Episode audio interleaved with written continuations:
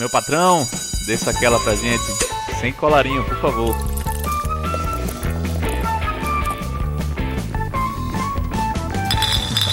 Sou descarado mesmo. E se você for embora, tira!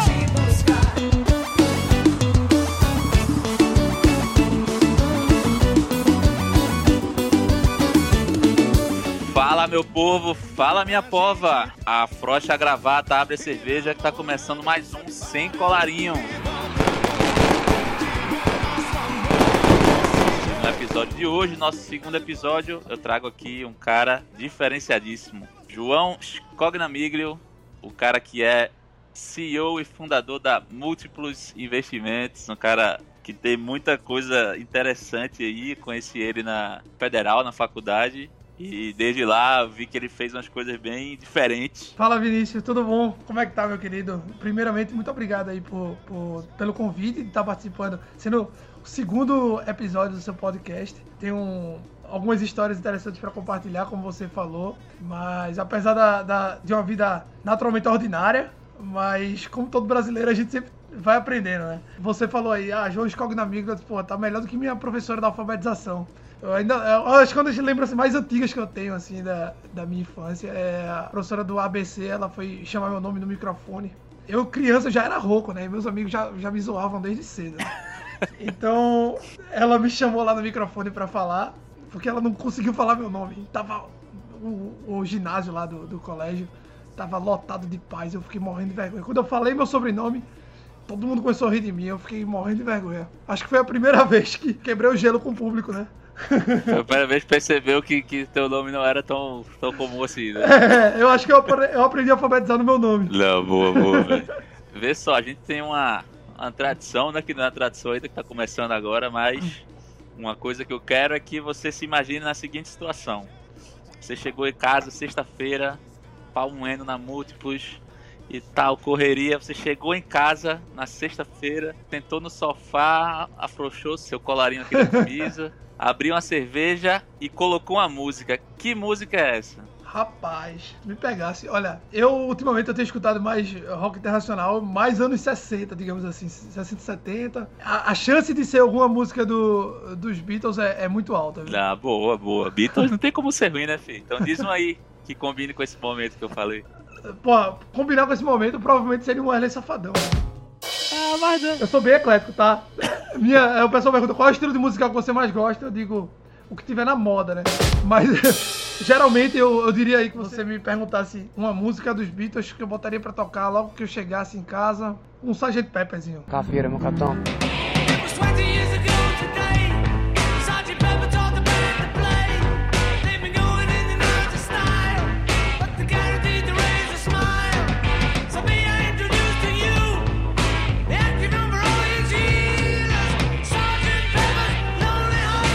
Mas assim, sexta-feira à noite, dependendo, se não, a gente não tivesse no meio de uma pandemia gravando isso aí, sexta-feira à noite, provavelmente eu botaria ou um, um mastruz com leite ou um Wesley Safadão. Mastruz com... Vamos, vamos de Mastruz com Leite.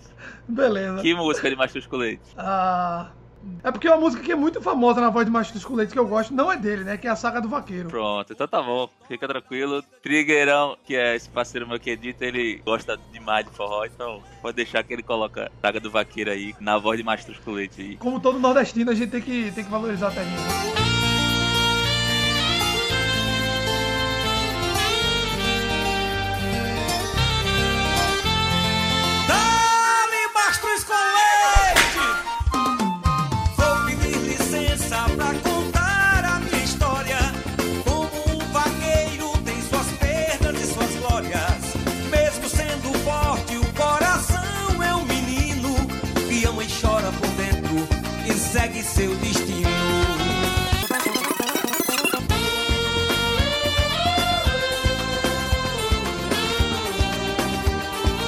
Vê só, velho, começando, a primeira coisa que eu queria saber Vamos lá. é. A gente se conheceu na Federal, né? Acho que em 2010. Sim. né? A gente entrou na Federal pelo CTG na época, né? Não sei, se, não sei nem se ainda existe isso. Eu queria saber como é que tu chegou lá. Foi teu primeiro vestibular? Não foi? Era o que tu queria? Era a tua primeira opção? Era a segunda? Como é que, como é que você chegou lá nesse momento que a gente se conheceu? Cara, minha história com vestibular é, é bem engraçada, porque eu fiz mais de 25 vestibulares, assim. Eu digo mais de 25 porque depois eu parei de contar. né? Eu me formei em 2007, né? E fiz, prestei vestibular para a UFPE. Fui aprovado em 2008. Foi o primeiro ano. Na época eu fiz vestibular para ciência da computação, né? Mas o meu sonho desde do primeiro ano científico era entrar no, no ITA, né? Instituto Tecnológico da Aeronáutica. Então eu comecei a estudar bastante, mudei de escola, cheguei a, a ganhar bolsa na, nas escolas, na, no meu segundo, terceiro ano. E estudar, eu era bem estudioso, mas eu não sei, velho. Chegava na hora da prova, eu amarelava valendo, eu não, não consegui passar. Desde o segundo, do segundo à quarta tentativa aí que eu fiz de vestibular, eu basicamente eu tirava a mesma nota, assim, eu não conseguia evoluir. Já na quando eu fiz a terceira, eu já tava bem cansado, aí eu passei na UFPE e aí minha, meus pais chegaram pra mim e disseram, olha, agora você vai, porque não dá, todo ano você fica desistindo pra ficar tentando esse vestibular lá fora, não sei se vale a pena não, e aí foi quando eu disse, não, vou tentar mais um ano, fiz um ano de federal, é, e nessa época eu já não tava mais querendo ITA, né, eu tava querendo o, o, o IME, que fica lá no Rio de Janeiro, é o Instituto Militar de Engenharia. Eu queria fazer uma dessas duas escolas, né, de, de engenharia. Eu já sabia que eu queria engenharia mecânica desde o primeiro ano científico, mas eu não, eu, o negócio era que eu não conseguia passar nessas duas escolas que eu tava, que eu tava querendo, né. E aí eu, no último ano, eu cheguei a ser aprovado no IME. É, tem uma história engraçada porque eu fui aprovado em centésimo primeiro, né? E até aquele ano, o ano que eu fiz vestibular, todo mundo que, que conseguia essa posição entrava no, na escola. Então eu já tava com todos os exames de saúde feito, já esperando ser chamado para fazer a mala e ir pro Rio, né? E aí teve uma revisão de prova, eu não consegui revisar minha prova, acabei desistindo. A história é bem bem trágica, assim, pra não dizer cômica. Né? Caramba. Terminou que eu caí seis posições e entrava até o 104, né? No, God, please, no! No! Fiquei 106, na verdade, eu caí cinco posições e, e entrou 104, até o 104. Putz, Aí eu disse, ah, velho, sabe uma coisa? Foda-se, velho, não vou mais querer saber disso não, vou pra praia. Fui pra praia passar um, um mês lá no sabato com meus pais. Uma boa solução. e vestibular meu. Isso meus amigos todos eles passaram, Vinícius. Eu, tinha, eu não tinha passado. Eu fiz, porra, sou- é, eu não consegui imaginar a minha vida em Recife mais, né?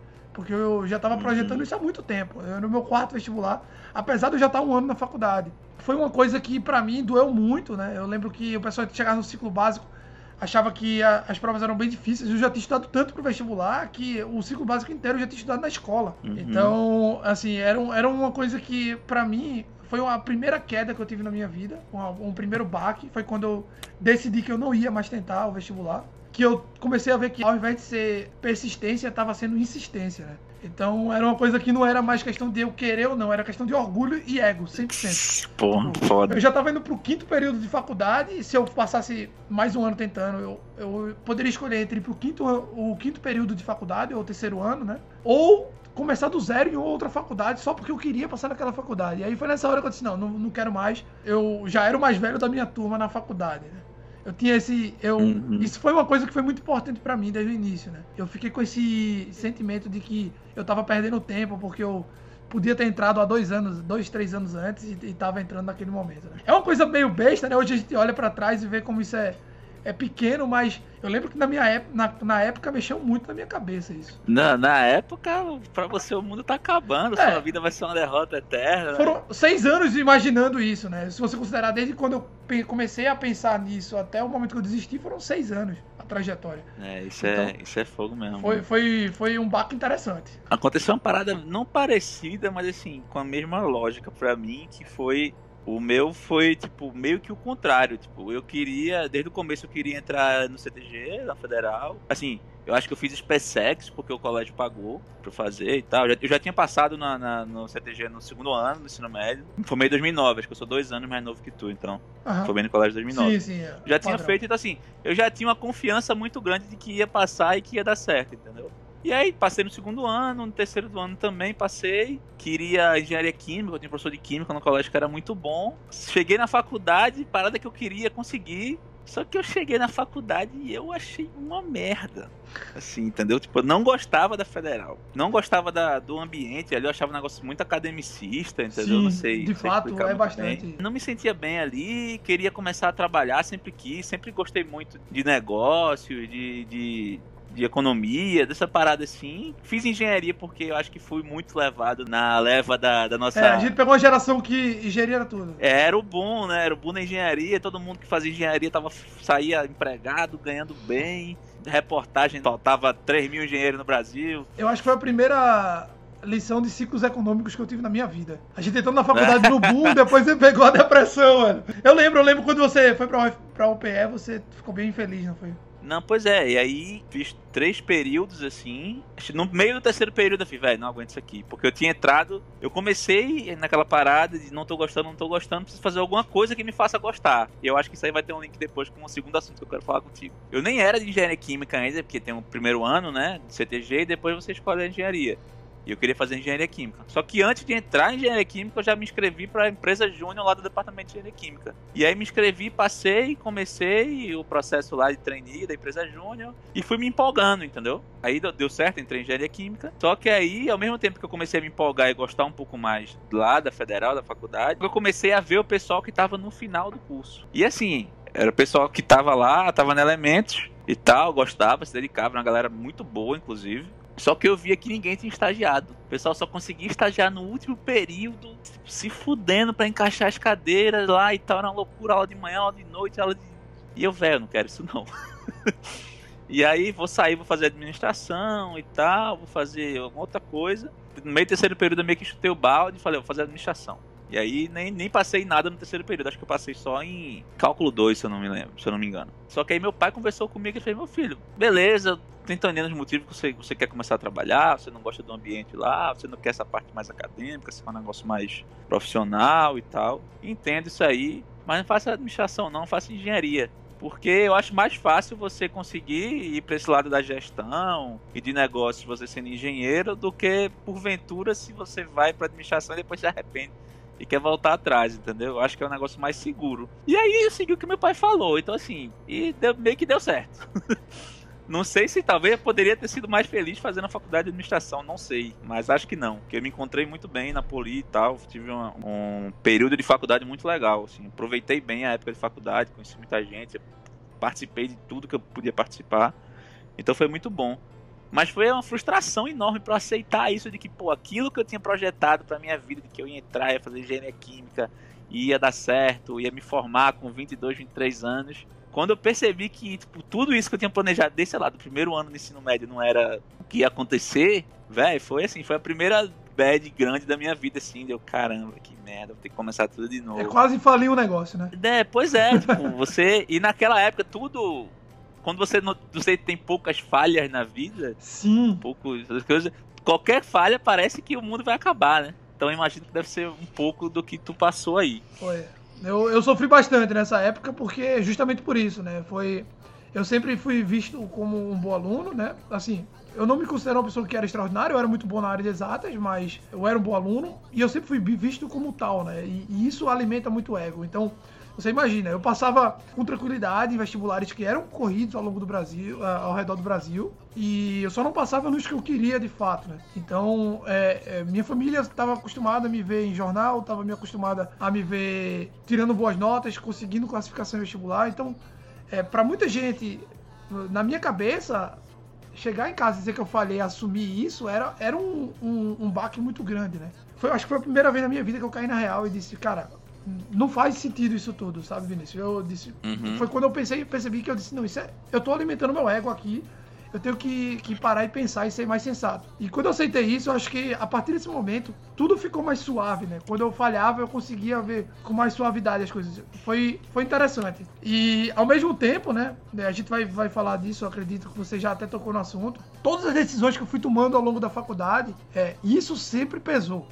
Né? É, essa, essa primeira grande falha minha, essa primeira desistência, pesou em tudo que aconteceu comigo até hoje. Assim, eu acho que até a, a criação da, da Múltiplos, de maneira geral, teve um pouco de influência, porque mudou completamente a forma de me ver. Eu saí de um cara que era extremamente arrogante na, na forma de aquela arrogância da adolescência, juventude. Sim, sim. Você acha que é invencível, e, né? Não que a gente, a gente se mantém por um bom tempo, né? Mas assim, eu calcei a sandália da humildade por um bom tempo. Assim, eu comecei a ver que do primeiro ano de faculdade, que eu tirei, fiquei com a média acima de 9, para um aluno ordinário da engenharia mecânica, né? Eu terminei o meu curso, eu acho que eu não era nem top 20 da minha turma. Tipo, muitos amigos meus que estavam muito mal no básico me passaram de com lavada, assim, na, na faculdade.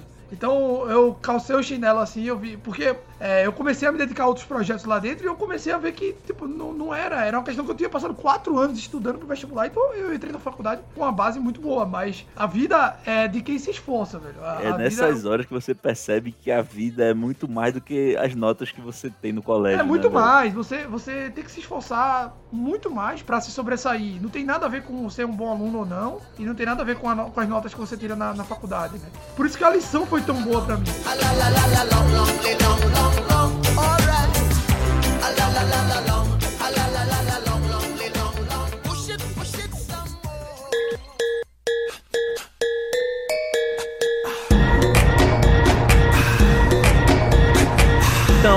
aproveitando tipo, o assunto aqui, já emendando em outra coisa que eu sei que tu se envolveu bastante, que eu acompanhei em redes sociais, etc. E que eu acho que foi bem importante pra tu, foi o Baja, né? E então queria que tu falasse um pouquinho disso aí, velho. É, como eu, como eu tava falando, assim, né? é, tudo que se sucedeu após o vestibular é engraçado como, olhando assim, retrospectiva, isso faz sentido, né? Mas eu sempre fui um cara que eu estudava o dia inteiro, final de semana, terminava o vestibular, não passava, já tava estudando de novo. Então, foi foi uma rotina muito puxada que eu não tive vida. E aí, de repente, chegou na faculdade, quando eu desisti, eu passei um semestre no ritmo de federal, que é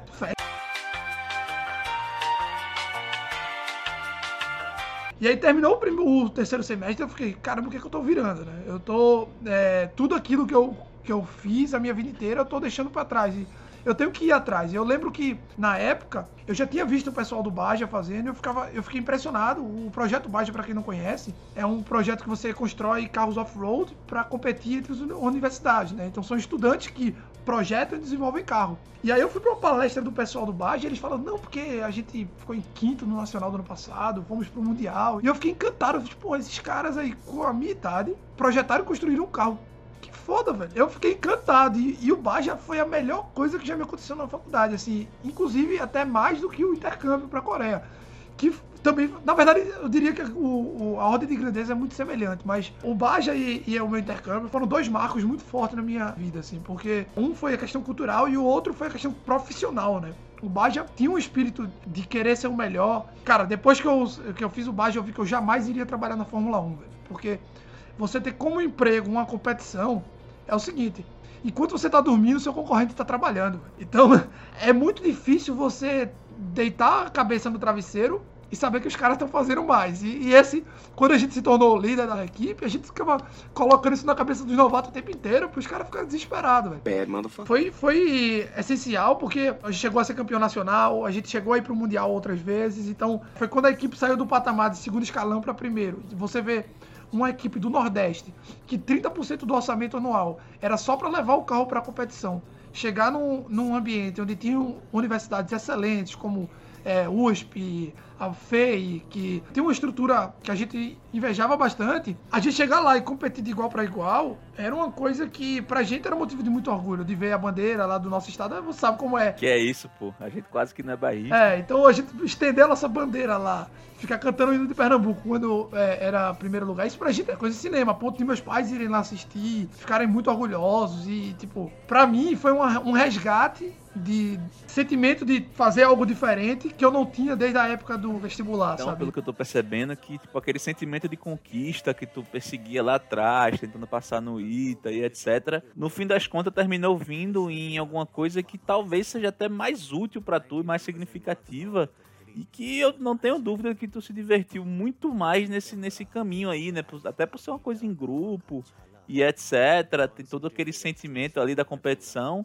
Então acho que no fim das contas, tipo, tu conseguiu uma conquista tão grande quanto essa que tu, que tu almejava, depois de outra maneira, né, velho? Muito doido isso. Primeiro porque é algo prático, né? Então você constrói algo de fato. Então, é, o aprendizado de você botar a mão na, na massa é muito legal. O segundo ponto é que você realmente se desenvolve como engenheiro e relações profissionais, né? Então, ter o senso de autorresponsabilidade, de, de autorresponsabilidade, o senso de se eu não tô trabalhando, meu amigo tá trabalhando dobrado e o projeto não ser remunerado. Eu nunca vi isso.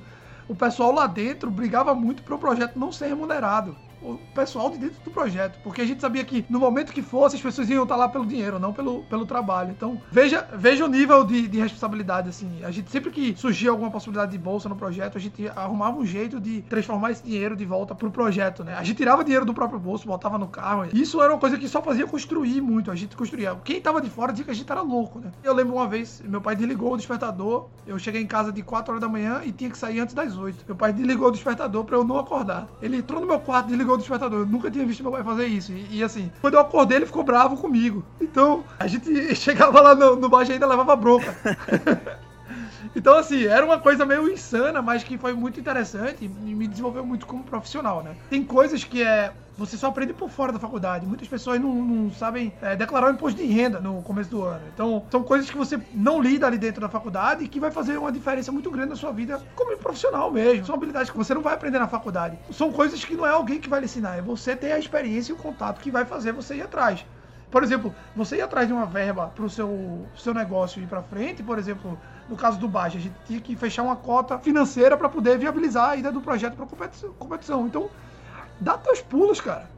É isso. Tu, tu vai ter que ir atrás de todo mundo para ver o que, que, tu vai conseguir. Não, isso não aprende em sala de aula. Não, não tem como aprender em sala de aula. O, o Baja foi a primeira vez, acho que eu realmente olhei para trás assim e disse, pô, a gente construiu um negócio muito bacana. Tanto que a amizade permanece até hoje. Eu acho que eu tenho um, o, o grupo do Baja é um grupo muito forte.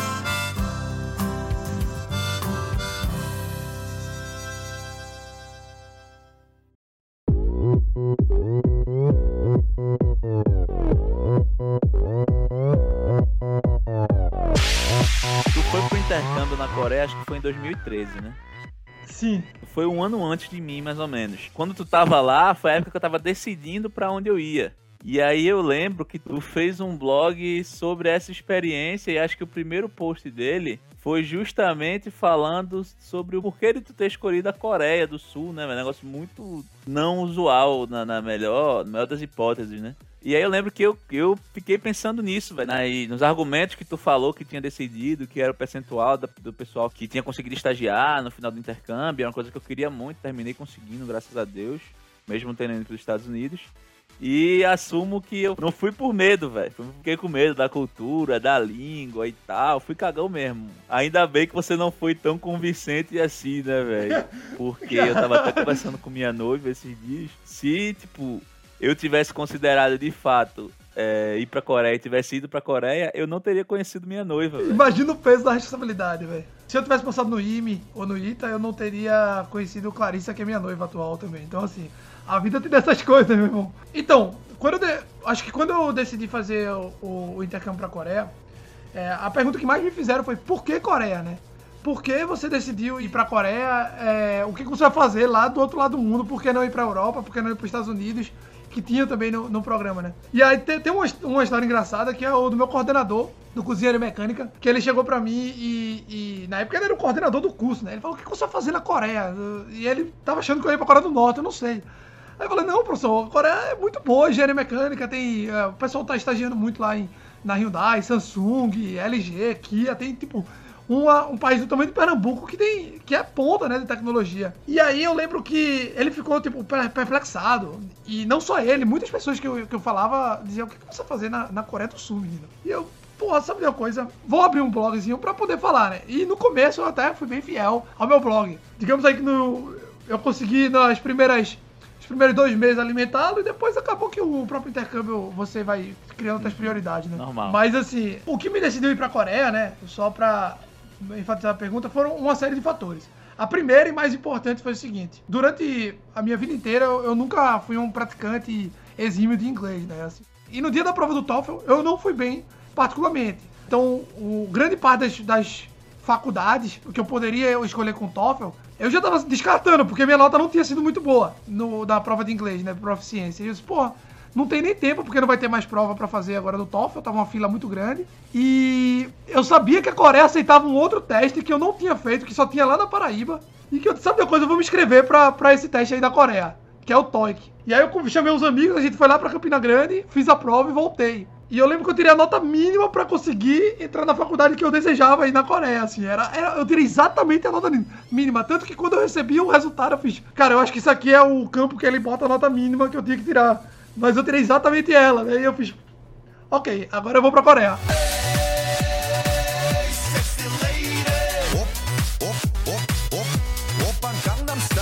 Então eu conto pra todo mundo que eu tive uma escolha bem bonita, poética, sobre ir pra Coreia, né? Mas a verdade é que eu escolhi pra Coreia porque a minha nota de inglês dava pra ir pra faculdade boa lá.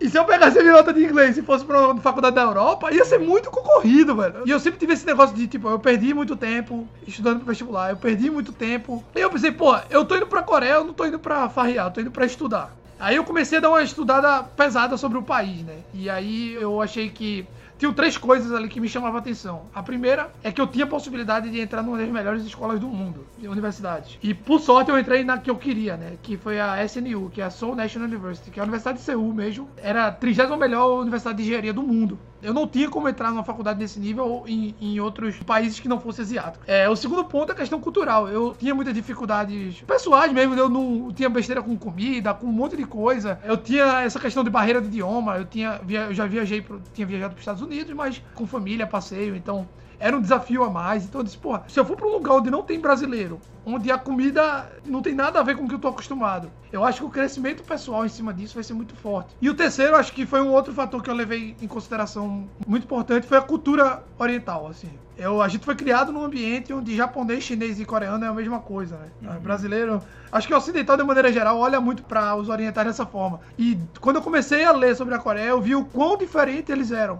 Então eu pensei, pô, por que não ir num país que a cultura é completamente diferente da nossa? E eu vi as histórias do- das pessoas na Coreia e eu só tinha mais vontade de ir pra lá. Comecei a ver sobre Seul, sobre o fato de que era um país extremamente desenvolvido, 98% da população era alfabetizada. A minha faculdade, basicamente todo mundo que tava lá falava inglês. Era uma mudança cultural que eu via que ia ser muito positiva pra minha vida. E eu disse, pô, passar um ano num país desse, com toda a estrutura, é uma oportunidade que eu nunca vou ter novamente. Então, só tem um jeito de, de fazer isso, que é parar de ficar pensando se vai ser confortável, se não vai, e aceitar e ir.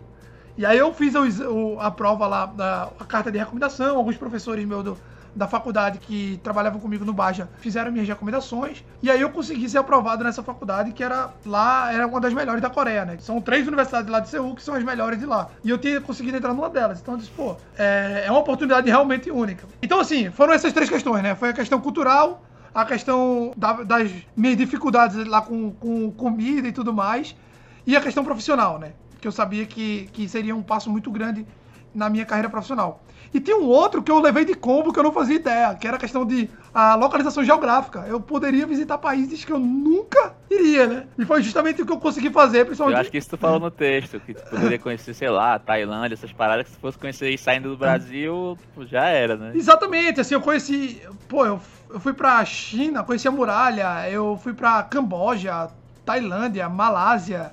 Países que eu não teria condições nenhuma de ir saindo daqui. Ou na verdade eu teria, mas eu, não seria a minha primeira opção. Não, com certeza. É uma coisa que eu penso muito, velho. Tem duas coisas também parecidas da, da, da tua escolha com a minha. Que é isso dos seis meses. Eu não queria de jeito nenhum passar seis meses estudando língua, porque eu já tinha essa mesma ideia que tu tinha. Besta até. Acho que hoje talvez eu não tivesse levado isso tanto em consideração. Mas de que eu só queria passar um ano, que eu não queria atrasar a faculdade, não sei o quê. E quando no fim das contas, você colocar seis meses na, Perfeito. Na sua vida, tipo, é nada, né, velho? A experiência que você mais quer voltar na sua vida é aquele intercâmbio que você deixou de lado. Pois é, minha dúvida, assim, eu cheguei a pensar em Coreia no início, mas aí, como eu te falei, fui, fui cagão. Tudo isso que tu usou como argumento positivo, tudo isso não, o negócio da cultura que você usou como argumento positivo terminou sendo negativo pra mim, eu fiquei com medo de, de sei lá, não gostar e terminar voltando. Ah, eu eu também, cara. Eu, ó, quando eu entrei no avião, eu tava me tremendo. Eu tava realmente tremendo de nervoso, velho. Eu, eu, assim, caramba, o que é que eu tô fazendo? velho? Não, se eu tava, se eu tava indo pros Estados Unidos, que é pô, a mesma coisa, vamos dizer assim, tudo é ocidental, a cultura é muito parecida, vamos dizer assim. Imagina, pô, pô, é outra, Mas então, mundo, né, velho? Quando, quando chega nesse nível, assim, o, o que eu acho que mais foi fenomenal foi que o fato de ter poucos brasileiros criou uma família. Então, por exemplo, tinha na Coreia inteira tinha mil brasileiros, dos quais 300 eram desse programa. Então, a gente criou uma família lá de amigos, né? Que eu trouxe até hoje, assim. Eu tenho muitos amigos que foram do meu intercâmbio, que, assim, é, é impressionante. É como a gente criou é, esse vínculo lá. Uhum. E no primeiro dia que eu cheguei lá, já tinha. Foram dois brasileiros que nem iam estudar comigo. Foram dois brasileiros me receber porque ele sabia que eu tava chegando. Porque a gente tinha um grupo no Facebook que ficava compartilhando quem ia chegar todos os dias e sempre ia um grupo de brasileiros receber as pessoas que tinham chegado. Então os caras chegaram pra mim, eles já tinham reservado um hotel pra mim, tipo, os caras já tinham feito tudo. Então, ao, ao mesmo tempo que eu tava sem minha família, eu criei uma nova família lá. Cheguei lá, os caras já tinham um macete de lugar pra comprar celular, lugar pra comprar o computador, lugar pra fazer isso, lugar pra fazer aquilo. Tinha todos os macetes que eles tinham conseguido naqueles dias, né? Sabiam já os metrôs, as dicas. É, cria, cria uma comunidade mesmo de ajuda mútua, assim, né, velho? Impressionante. Pô. O Ciências Sem Fronteiras, acho que em geral, assim, todos os países tinham grupos no Facebook, a galera se ajudava sim, sim, sim. e dava dica disso, de onde compra tal coisa. Vai viajar pra tal canto e tal, tipo, foi uma coisa que realmente me, tipo, me ajudou, me, me- outra coisa assim, fora do intercâmbio de ter, pô, estudado na universidade fora, aperfeiçoado meu inglês, ter ficado fluente, tudo, todos esses ganhos técnicos, vamos dizer assim, e de conhecer outra cultura, mas uma coisa que, tipo, eu não tinha pensado foi que, meu irmão, eu conheci o Brasil de uma maneira que eu não conhecia, entendeu? Muitas, pessoas de fora. Tava lá com gente do Brasil, de todas os, os- os- as regiões do Brasil. E da mesma coisa, tipo, eu tenho um, um grupo na minha faculdade, sei lá, 20 brasileiros. Lógico que tem um- alguns amigos que eu sou mais próximo hoje em dia e tal. Minha noiva, lógico, né? Tipo, voltei.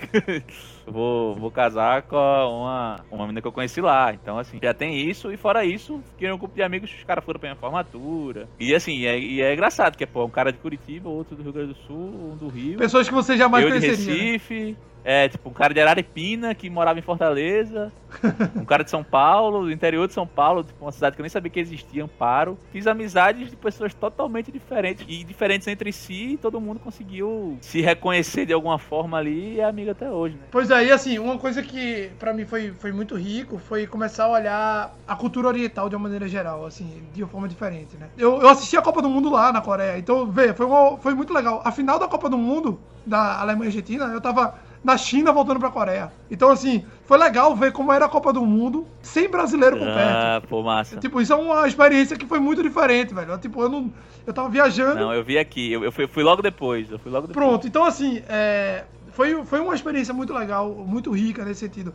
Por exemplo, eu lembro que eu cheguei lá, eu tinha essa impressão de que os orientais eram muito parecidos, né? E você começa a ver as rixas internas, de, por exemplo, o coreano não se dá muito bem com o japonês. Coreia, Coreia é o país que tá em guerra. é, Então- Oficialmente ele tá em guerra até hoje, né? Quando começou os conflitos lá na Coreia, foi mais ou menos em janeiro de 2013, eu fui em julho. Começou as tensões, saía muita notícia, meus pais ficaram muito preocupados. No próprio grupo do Facebook, muitas pessoas estavam preocupadas se valia a pena ir pro intercâmbio ainda. Ficou naquele medo, a gente ficou com medo de ser cancelado o intercâmbio. E aí o pessoal que tava lá dizia, cara, isso não existe, isso não existe, isso é coisa de mídia, não fica olhando isso.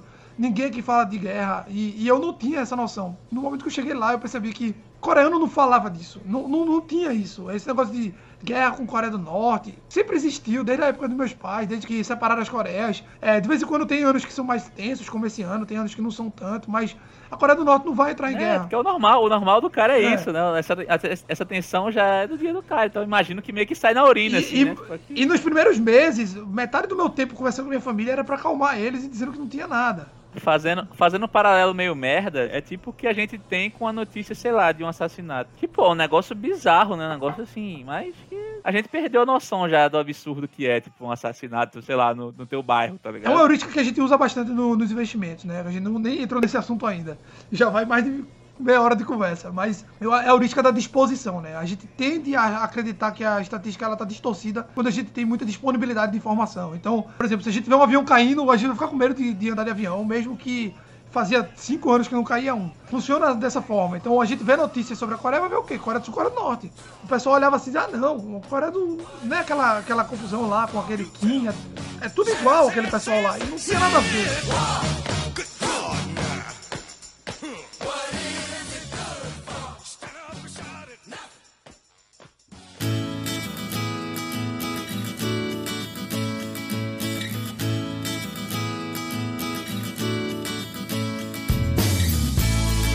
Ah, eu lembro é, de, de uma, de uma coisa que aconteceu comigo, tá? Eu esqueci minha carteira no metrô e quando eu saí, eu, obviamente, como todo brasileiro, fiquei muito preocupado.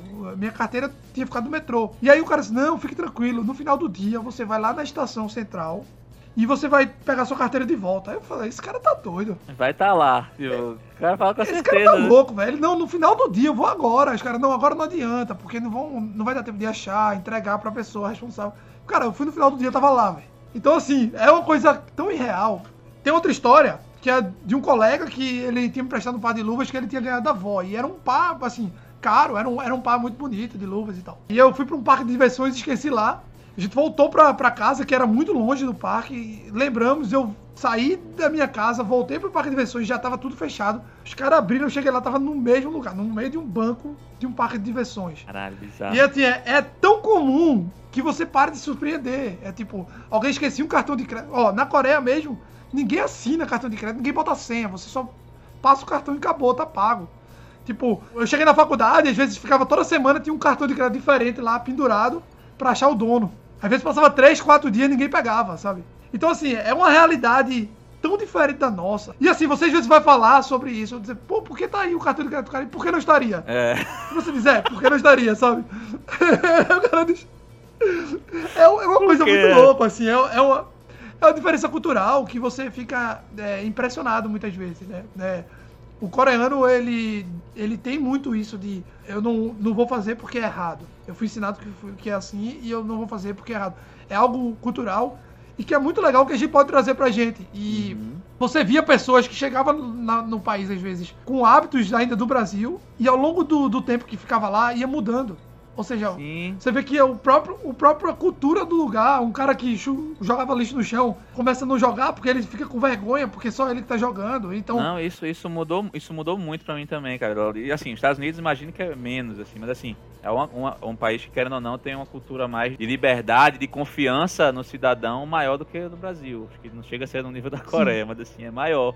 Então, muitas vezes via isso também. Esqueci uma coisa na, na, lá, na biblioteca, voltava lá, tava no mesmo lugar. Também esse negócio de cartão de crédito. Lá, assim, alguns lugares pediam pra você assinar, mas sei lá, balada, você só passava, o cara Acho que você colocava só pra colocar tip e tal, assim, então era- uma, uma outra confiança que, que a própria sociedade tem entre si, né? Essa questão de, de educação, vamos dizer assim, entre aspas, e, e confiança, meio que a gente já imagina. Mas como é, tipo, o, co- o coreano, assim, em, ter- em termos a, tipo, a relacionamento, a cultivar uma amizade, eles são mais fechados, são, são extrovertidos, são tão fechados quanto a gente pensa? Como é que é? vamos, vamos lá. sentido? Assim, de maneira geral, o que eu posso afirmar é o seguinte: eu, eu, eu vivi dentro de uma universidade. E a universidade que eu fazia parte, imagina, se a Coreia tem fama de que o pessoal é estudioso, imagina dentro dessa universidade. Então, é complicado você comparar o coreano como um todo. Né? Isso é uma coisa que eu até comecei a pensar depois de que eu voltei do intercâmbio, né? Mas você compa- comparar a experiência que eu tive na Coreia com o coreano como um todo. Então, é natural, por exemplo, que uma pessoa que seja criada na cidade, com outras pessoas, na área de comércio, ou talvez o coreano comum, ele seja uma pessoa mais extrovertida do que o coreano que eu conheci.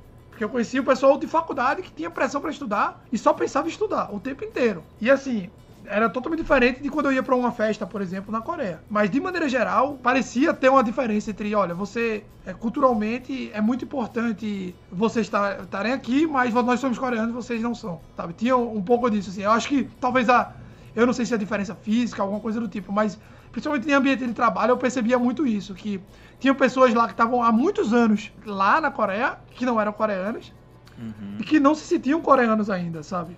Acho que a- a- talvez eu. Eu não sei se isso também seria em outros países, mas é uma coisa que no Brasil a gente vê menos, né? O nosso amigo que é de outro país é, passou um ano aqui no Brasil já virou brasileiro pra gente. Então. Sim, sim. Mas, sim. de maneira geral, são pessoas muito simpáticas, que gostam de escutar histórias, eles, eles gostam de saber sobre a sua vida, eles perguntam bastante, são muito curiosos e, e, e era muito legal. assim. Uma história engraçada é que todo brasileiro vira fluente em espanhol quando vai pra Coreia, velho. Imagina, a gente chegava lá, é, eu lembro no intercâmbio que é, chega, um cara começava a falar espanhol, não falava inglês direito, eu dizia, alguém aqui entende espanhol? Ninguém entendia, só eu. E eu nunca estudei espanhol na minha vida, mas, pô, É, mas se vira, né? espanhol português, nós somos línguas irmãs, né? Então, Se vira, né? Mete aquele portunhol. Eu nunca colocava aqui no meu currículo que eu tinha espanhol, mas na Coreia, quando eu mandava meu currículo pra algum lugar, eu dizia espanhol avançado. Porque eu conseguia entender o cara falando espanhol. Mas eu não sabia falar. Mas aí, tipo, é engraçado isso, né? Você, aqui no Brasil, a gente tem essa impressão. Se alguém perguntar, você sabe espanhol? Eu dizia, não, de jeito nenhum, não, não sei falar espanhol. Por quê? Porque o meu parâmetro é brasileiro. Não, é, porque comparando. É, tem o, o parâmetro, né? Você reconhece o espanhol. Por mais que você não saiba, você reconhece. Né? Você consegue É. saber do que, é que a pessoa tá falando. O cara que fala uma língua de outra raiz, aquilo ali é, é chinês. Pra, Exatamente. Chinês pra gente. É, exatamente. Mas enfim, foi uma experiência bem bacana, assim. É um povo que lutou muito, né? Passou por pobreza há 50, 60 anos atrás. Então, a geração agora é a geração que está começando a curtir a vida, né? Teve a geração dos avós que trabalharam muito, os pais que progrediram muito e os filhos que estão começando a curtir a vida. Então eles estão tendo um choque de geração. Colhendo os frutos, né? É, então eles estão tendo um choque de cultura muito forte. Achou errado, otário? A globalização chegou com muita força na Coreia e tem uma, uma diferença cultural muito grande entre o, o, o coreano jovem e o coreano idoso. O, os jovens, eles já têm essa ideia mais globalizada e os idosos, eles ainda estão muito presos ao trabalho, trabalho, trabalho. né? O irmão do amigo meu, ele fez intercâmbio no, na China. E ele fala que lá, eu acho que um pouco diferente do que tu falou, lá, o não oriental, acredito eu, ele é, tipo, é muito bem tratado, cara. Tipo, o cara vai pra balada de graça. Ele é valorizado a mais porque o cara não é, não é chinês, entendeu? Ah, não, Vini. Quanto a isso, você é um popstar mesmo, viu? Não, não tenha dúvida disso, não. Tipo, você andando na rua, o pessoal para pra ele oferecer bebida. E assim, eu não tô brincando, não. Isso acontecia não só comigo, com todos os meus amigos e, e, e amigas. E assim, Literalmente, né? o cara parava você, comprava uma bebida, lhe dava, e você ia embora e ele ia embora. Não pedia seu telefone nem nada. Ele só dizia, handsome, handsome. Falava, falava assim, te dava uma bebida e tu ia embora, pô. Que onda, Isso, velho. assim, aconteceu acho que na Coreia comigo umas três vezes, assim. E às vezes o pessoal, na China, eu viajei pra China, passei 15 dias lá. Agora então, na China eu andei na rua, né? Na Coreia eu andava na rua e tal, mas o povo lá é muito mais, mais sério, né? É um país, é uma capital, né? Eu morei em Seul. É diferente de você ir pra China, que tem uma maior desigualdade. É mais o Brasil, né? A gente costumava dizer que a China era o Brasil na, sim. na, na Ásia, né? Mas o legal da China, assim, é, eu fazia uma brincadeira com, nosso, com meus amigos, a gente viajou, em, fomos quatro, né? Na época da Copa. E a gente ficava contando quem, para, quem era mais parado durante o dia pra tirar foto com alguém. É todo mundo, velho. Você, você é diferente num ambiente como esse e o pessoal lá é, é legal, é, é muito receptivo. Na China, o pessoal é muito receptivo. Na Coreia também, mas quando você fez a pergunta, eu entendi que você estava querendo saber um relacionamento de longo prazo, como funciona lá, né? Eu tenho amigos que casaram com coreanas, tá? Foram dois colegas que estudaram comigo e que hoje estão morando e, e conseguiram lidar. Mas existe essa diferença. Na, na China eu acho que é um pouco menos. O, o que eu falei da China foi mais um negócio assim, anexo, entendeu? Só pra pegar como era a percepção nesse sentido. Mas assim, o que eu tô entendendo é que, sei lá, o Brasil, eu acho que ele é um país muito integracionista. Não sei se a palavra certa é integracionista, sim. Qualquer pessoa que chega no Brasil, a tradição é que a pessoa se integre à cultura brasileira, né? Então a gente absorve um pouco dessa cultura, sei lá, os imigrantes de São Paulo ali, todas as culturas, todos os povos que já vieram pro Brasil, que são vários. Então meio que a gente criou, criou uma cultura única que é a mistura de muita coisa. Já, por exemplo, pelo que eu tô entendendo aí, assim, o cara vai lá, o cara é bem recebido, o cara é bem tratado, o cara tem todos os direitos, mas meio que, sei lá, o cara, você não é coreano. Tipo, né, é um negócio meio Olha, eu considero, é, era uma impressão que eu tive em um ano ficando lá, mas isso não quer dizer que é verdade. Mas a impressão que eu tinha era que ainda assim você seria um estrangeiro, né? Mas é aquele negócio. Isso foi num ambiente que eu estava inserido. Isso não quer dizer que a Coreia como um todo. Quando eu fui pra China, eu fui pra pontos turísticos. Então, pontos turísticos é, é, é um outro clima, né? É bem diferente. Sim, Quando a gente sim, tava indo pra muralha, é, foi na. no- acho que na estreia do Brasil, na- nas oitavas da Copa de 2014, né? E tava todo mundo com, com camisa do Brasil indo pra muralha. E a gente parou numa cidadezinha é, que ficava no meio do caminho, no trem, e tinha umas criancinhas indo com a escola. Criancinha que eu digo é 5, 6 anos, eu acho. E aí eles começaram a aglomerar ao redor da gente, pegaram o caderninho e ficaram dando pra gente, o caderno deles. Aí a gente chegou pra professora e perguntou: o que que tá acontecendo? Ela falou: eles estão achando que vocês são jogadores de futebol. Aí a gente disse: ok. Aí a gente.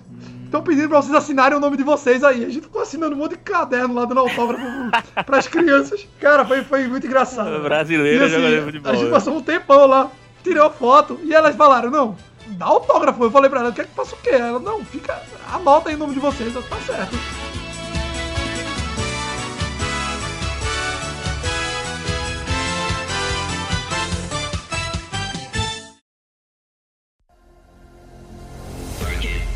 It, do it, makes us harder, better, faster, stronger. More than power, power. Como é que foi essa experiência de trabalhar lá? Qual a diferença tipo, do cenário assim, corporativo, barra de trabalho? Não foi estagiar na Hyundai, né? É alguma coisa, Aham. né? E eu queria que tu já emendasse com como foi isso de, vamos dizer assim, tu teria todo a base pra, pô, sei lá, engatar numa carreira, vamos dizer, corporativa aqui, ter uma carreira promissora e tal, e como foi a decisão de, não, vou empreender com isso aqui que eu gosto e criar múltiplo. Já pegando o gancho pra múltiplo, né? Então, é, a inscrição da Hyundai foi o seguinte: quando eu tava indo pro intercâmbio, eu já sabia da possibilidade de estagiar na Hyundai. Eu sabia que eles estavam propensos a- a uma parceria com estudantes que estavam indo pra lá do Brasil. E eu já tinha essa ciência porque eu tinha conhecido um rapaz que tinha conseguido estágio lá. E aí, quando eu fui pro intercâmbio, eu fiz, poxa, dentro da engenharia mecânica, o mais próximo que eu tô aqui é da, é da engenharia automotiva, que é uma área que eu gosto muito porque eu já tava com tempo no Baja, então era um projeto acadêmico muito bom. Inclusive, o Baja me ajudou muito pra entrar na Hyundai, né, na parte de automotiva, que era a área que eu queria. Porque eu não sei se você sabe, mas a Hyundai são mais de 30 empresas. Eu queria ir pro Moto Group, né, que é o que é o de engenharia aut- automotiva. E nessa época já se falava em, em fábricas aqui em Pernambuco de engenharia automotiva, né? No caso hoje tem a Jeep, né? Mas na época não tinha. E aí eu disse, pô, quero trabalhar na Hyundai, quero conhecer como é a área automotiva, porque é uma área que eu já entendo um pouco, porque eu já tive experiência no Baja. E eu quero aproveitar essa oportunidade sentido, né? de trabalhar na, na matriz, né? Que é, tipo, eu sabia que eu ia trabalhar no, na primeira Hyundai que já tinha existido, né? E aí eu me inscrevi, fui aprovado é, é, e passei lá. é, foram um pouco, foi pouco tempo, foram três meses de estágio, foi bem intenso. A gente ficou morando lá mesmo. E eu fiquei numa parte lá que era de moving parts. Já é o final do carro, quando você já começa a adaptar o carro para a cadeia de produção. E aí foi muito legal porque eu consegui lidar com muitos fornecedores. Na época a gente tava trabalhando com painel solar e o fornecedor era uma empresa na Holanda que um amigo meu tava estagiando. Ah, que massa. E tipo,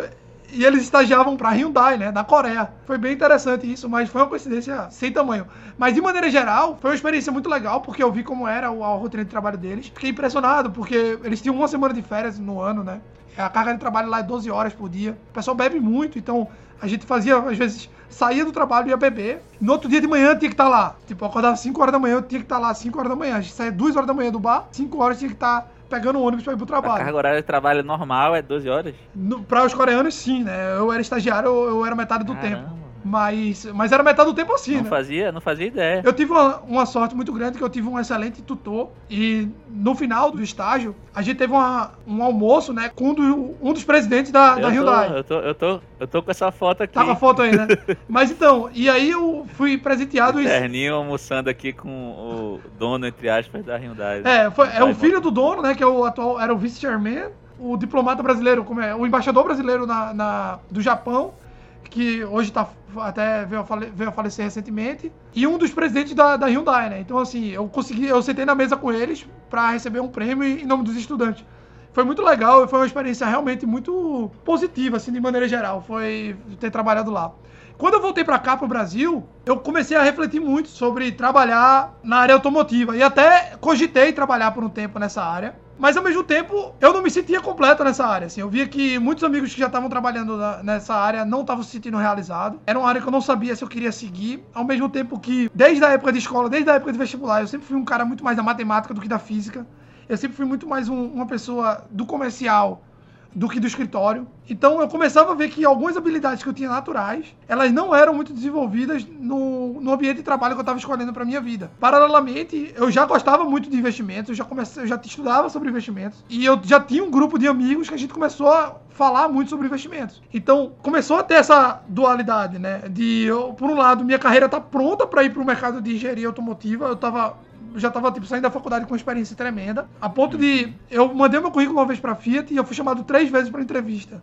Assim, em espaços diferentes. Ou seja, eles estavam com o meu currículo lá e ficavam me chamando. Na primeira vez eu fui. Tava de olho, né? Sim. É, a primeira vez eu fui e não fui chamado, mas das outras duas eu fui chamado e eu não pude ir. Eu, não- eu já tava com a Múltiplos e aí eu abri mão, foi quando eu virei a chave da minha vida, né? Que eu entrei com a, com a Múltiplos. Mas assim, a Múltiplos foi algo natural que eu comecei a viver. é, eu acho que é a primeira vez que eu dou uma entrevista aqui que eu não falei de investimentos ainda, né? Aham. Mas era uma, era uma coisa natural que eu gostava muito, que eu fazia por fora e que eu tinha amigos que estavam no grupo com a gente estudando. Então a gente ia pra casa de Tiago, que é meu sócio atualmente, pra estudar sobre investimentos. Eu, eu te- eu tenho aqui o post que tu fez no Facebook aqui, 19 de dezembro de 2015. Estou mergulhando no que acredito ser o projeto da minha vida. E desde então tem sido, né, Vinícius? Já aproveitando aqui, é, vocês foram responsáveis, inclusive, por eu ter começado nisso, né? Fui cliente de vocês e, assim, recomendo sempre que posso. Todo mundo de Recife que eu conheço que fala, fala, vai, segue esses caras aqui, conversa. Uma coisa que, que eu sinto muito em vocês é verdade, saca? Acho que até uma carta que vocês mandaram uma vez falava isso. A gente prefere perder 10% dos nossos clientes do que que nossos clientes percam 10% do, Do do patrimônio. seu patrimônio. Um negócio assim. Então quando eu vi isso, eu falei, caramba, os caras são.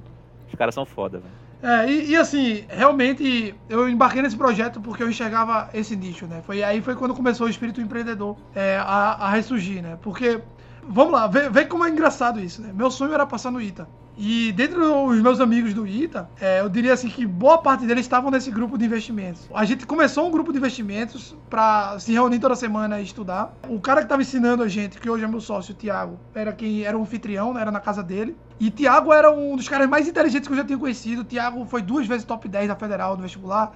Thiago, é, enfim, tem medalha na Olimpíada Brasileira de Física, de Química, é, de Linguística e de Matemática, na UBMEP. Thiago foi chamado para trabalhar na NASA. Então, assim, é um cara realmente fora.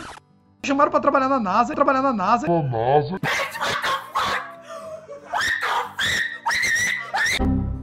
Fora do normal, né? Que é o analista da múltiplos. E eu tava vendo que ele tava entrando nessa comigo. Ou seja, veja, na minha vida inteira eu quis entrar na faculdade, que meus amigos estavam lá. E hoje, tipo, o meu sócio era um cara que eu considerava muito, que foi. conseguiu chegar nesse nível que eu não tinha chegado, que era ter a aprovação lá do, do vestibular do ITA, né? Que hoje eu falo sem nenhum remorso que eu não consegui passar, velho. Assim, não- por muito tempo você fica inventando desculpa, né?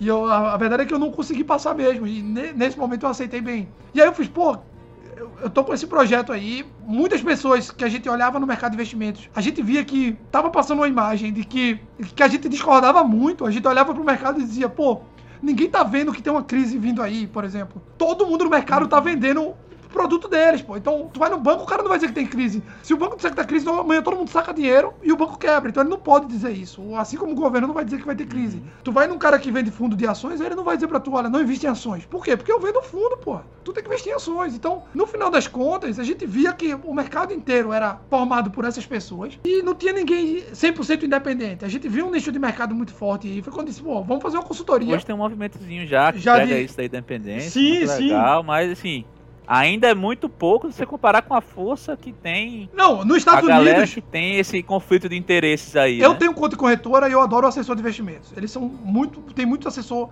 extremamente competente. Eu tenho conta em banco e eu gosto muito do gerente. Então, assim, são pessoas extremamente competentes. E cada um tem sua função. A corretora tem a função dela, Sim. o gerente tem a função dele. Tipo, o, o, o ponto aí é você ter. eh, As muitas pessoas, elas confiam cegamente por desconhe- desconhecer sobre investimentos. Então, ter uma visão externa que ganha da pessoa e não do banco muda totalmente a forma de pensar. Sim, sim. E, e não- e não é pra você não levar em consideração o que essas pessoas falam, né? É pra você ter mais uma pessoa, Exatamente. mais uma visão que vai lhe ajudar a, a compor a sua, né? Não, hoje quando eu vou ver algum fundo de investimento para algum cliente, eu, eu ligo pro pessoal da XP, eu tenho vários amigos, quais são os fundos que vocês estão recomendando aí? Esse, esse, esse, esse. Ligo para outro, quais são os fundos que vocês estão recomendando aí? Esse, esse, esse, esse. E aí a gente faz um filtro e indica. Então, quando o cliente quer um fundo de previdência, algo do tipo. Na Múltiplos a gente não trabalha muito com fundo, né? A gente trabalha mais a ação, a gente é mais comprativo. Informação direta, né? É, é, a Multi foi um, foi um processo muito interessante na minha vida, porque é um aprendizado constante, né? É, é algo que você não tem uma fórmula pronta. Eu não conhecia nenhuma consultoria de investimentos aqui em Recife, em Pernambuco. Eu conhecia um cara que dava consultoria.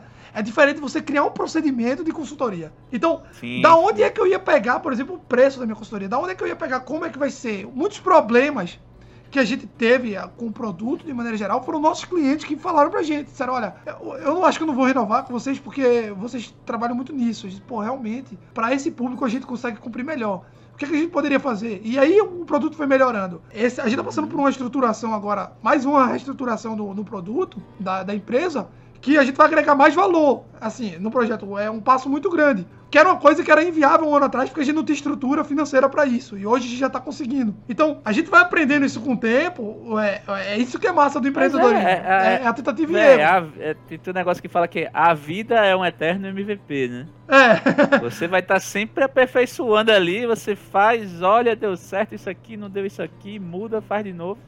E, pô, uma, uma empresa que ela não já tem cinco anos, né? Vai A fazer gente, cinco é, anos. tem quatro anos e meio. eu tô vendo aqui. A gente tá com. A gente tem cliente em todos os continentes, é, Vinícius. É, assim, apesar de já ter um tempo, pô, quatro anos e meio É. na empresa, você já passou daquele, daquele filtro ali, lá, de que eu não sei decorado, mas que 80% das empresas fecham nos dois primeiros anos. Eu não sei, tô chutando aqui. Mas, pô, você já já- já é uma empresa perpetuadíssima, assim, se você levar em conta isso. Mas que ainda tá muito no começo, se você for pensar, né? Ainda tem muito pra crescer, pra desenvolver. É, desde o segundo ano de, de múltiplos, a gente tem dobrado todo ano. A empresa, ela tem crescido significativamente. É, depois entrou o Luiz, né? Não sei se tu chegou a conhecer o Luiz. Cheguei, cheguei. Naquele evento que eu fui. Pronto, o Luiz era diretor da Casa dos Frios, né? Que é uma, uma rede de delicatessen aqui de Recife. Já tinha uma experiência em gestão muito boa. E ele entrou na Múltiplos, agregou muito. Era um cara que eu já admirava bastante. Era cliente da gente. E depois colocou o pai, entrou a, a família inteira. E ele disse: Não, João, eu quero entrar na Múltiplos. Como é que eu faço? Faz uma proposta. E a gente precisava muito de, de alguém como o Luiz dentro da empresa, né? E aí foi quando ele entrou, a gente fez um tripé muito forte. Que, assim, é impressionante como virou um casamento mesmo. Porque a gente discorda, mas sempre a empresa em primeiro lugar. Então, hoje tem um, eu tenho um respeito enorme por- pelos meus sócios, cada um na sua área. A gente briga pra caramba. Eu até digo, Luiz era um dos meus, melhores amigos e hoje ele é meu sócio. Porque você, depois que vira sócio, é diferente, a relação muda. É outra Hoje coisa, eu talvez a minha, o meu respeito por ele aumentou ainda mais, né? Assim, é uma pessoa que eu admiro muito mais. E mas assim, não é mais uma relação de amizade. Eu converso com o Luiz, a gente às vezes senta ali pra conversar, vai sair eu, ele, a esposa dele e minha noiva, a gente sai pra, pra comer alguma coisa. né? Agora não por causa do coronavírus, né? Mas a gente saía pra comer e a gente começava a conversar sobre outros assuntos, dava 10 minutos e já tava falando sobre a múltiplos. Então, no final das contas, a gente começou como um amigo e hoje a gente é muito mais que isso, né? É uma relação muito forte. Tiago mora em São Paulo hoje, mas assim, a gente também tem uma relação muito próxima. E a Múltiplos está andando muito bem. Hoje a gente tem oito funcionários, os meninos estão caminhando para virar sócio também. A equipe é muito forte. A empresa tem crescido bastante, está com 220 clientes em oito países. A gente tem clientes é, em quase todos os estados do Brasil. É algo que realmente o projeto está saiu do papel e ficou, ficou bem grande, assim. A consultoria, mo- modéstia à parte, é muito boa, assim. A gente tá fazendo um serviço muito bem feito. O, acho que a maior dificuldade hoje da consultoria, e a- a- é o ponto principal, é você conseguir trabalhar a mentalidade do investidor iniciante, né? Porque pra mim é muito fácil, por exemplo, eu chegar pra você e dizer, olha, investe focando no longo prazo. Mas quando o teu dinheiro tá caindo ali numa crise, tu vai ficar desesperado, velho. Tu vai querer ligar pra mim. E aí, se eu não falar exatamente o que tu tá querendo escutar, você vai ficar chateado. Então, lidar com isso multiplicado por 200, 300, é, exige muito autocontrole e parar e pensar e dizer, pô, como é que a gente vai fazer isso? Os desafios da empresa hoje é, é muito nesse sentido, de como é que a gente vai melhorar a qualidade dos clientes. Como eu sou na área comercial, se você entrar no Instagram da Múltiplos hoje, vai ver minha cara lá. Mas acho que 90% do meu tempo é olhando pra É, tempo. acho que assim, é a cara da múltipla, vamos dizer Mas assim. a máquina né? é muito mais robusta, né? Não, com certeza, lógico. Como qualquer empresa, né? Tem- uma pessoa que tá ali na, na frente, mas nada acontece se não tiver todo o resto É. da, da engrenagem. E é isso que é legal, assim. é- Tá sendo uma, uma experiência muito boa. E, e um ponto é, deu dois meses em múltiplos, eu já sabia que eu queria trabalhar com isso pra sempre pro resto da minha Ah, vida. isso é assim. eu massa, lembro né? que logo quando eu tava no começo, assim, da empresa, o, o maior medo da empresa é que você fica, porra, será que o meu produto é viável? Eu lembro o primeiro ano, Vini, que a gente fechou o ano, sei lá, com 30, 40 clientes. Não sei, eu não tenho o número de cabeça. Mas terminou o ano, eu disse, porra, isso não, me, não tá me sustentando ainda e eu não vejo previsão em dois anos de me sustentar. E eu fazia, será que o meu produto é viável? Eu ficava me perguntando isso o tempo inteiro, será que eu tô me dedicando muito ao negócio? Meus amigos diziam, ah, empreender dá o cara trabalha 15 horas por dia. E eu chegava em casa, eu dizia, porra, não tem mais o que fazer. Porque a carteira tá montada, os clientes não tem muita demanda. E o que, que eu vou fazer? Eu tinha que inventar o que, que eu ia fazer. Eu tinha que inventar coisa pra fazer. E eu, às vezes, eu ficava parado, dizia, porra, tinha dia que eu dizia, pronto, hoje eu vou fazer um- um- uma postagem no blog e tal. Aí passava o dia, fazia, a postagem ficava legal. No outro dia, e aí, o que, que eu vou fazer hoje? Sabe? Tipo, você fica tendo que se reinventar. Hoje na Múltiplos é difícil arrumar um tempo, né? Eu tô, meu, eu tô falando com você aqui, meu celular tá virado de cabeça baixo, porque eu não quero nem ver quem tá falando comigo.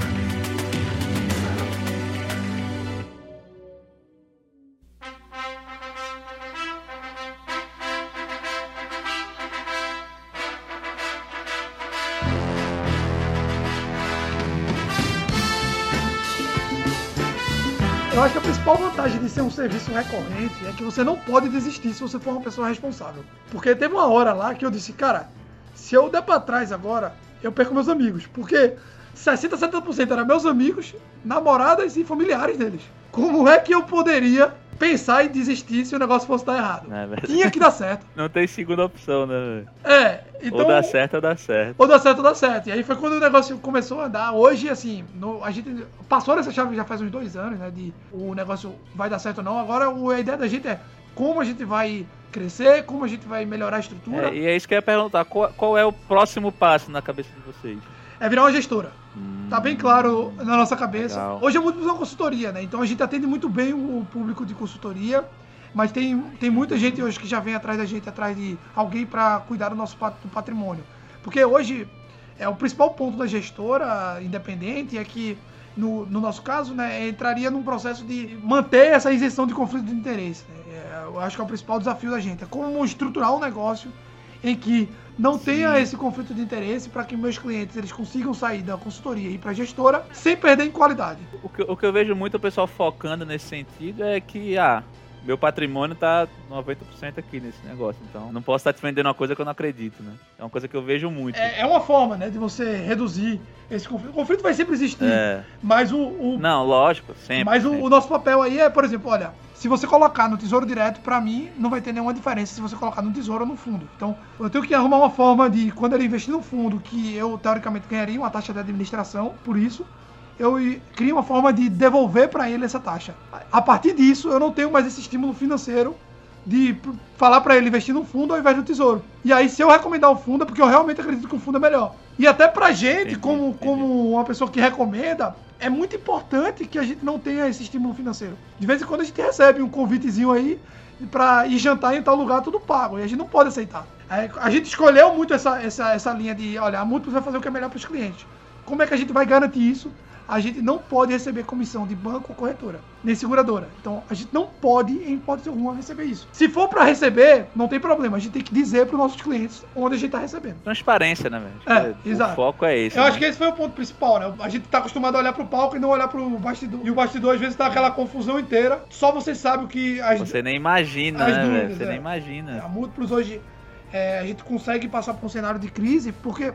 E é legal, porque a forma como a gente investe nas empresas, a gente busca empresas e a gente aplica na nossa empresa o que a gente acredita que é interessante. Então, empresa ser lucrativa, espaço para crescer, é, caixa forte, pouco endividamento. A Múltiplos cresceu dessa forma e a gente enxerga que essa é a melhor forma de investir em empresas. Então, a forma como a gente aplica os investimentos é a forma como a gente investe na Múltiplos. Não, muito, muito, muito massa. Muito, esse pensamento é perfeito, assim. E, assim, apesar de ser meio óbvio, é aquele óbvio que tem que ser dito, porque você vê muito não se fazendo isso. É, e, e assim, eu- eu- hoje eu olho pra trás e vejo que todo aquele, aquilo que eu achava que era perda de tempo me ajudou bastante, né?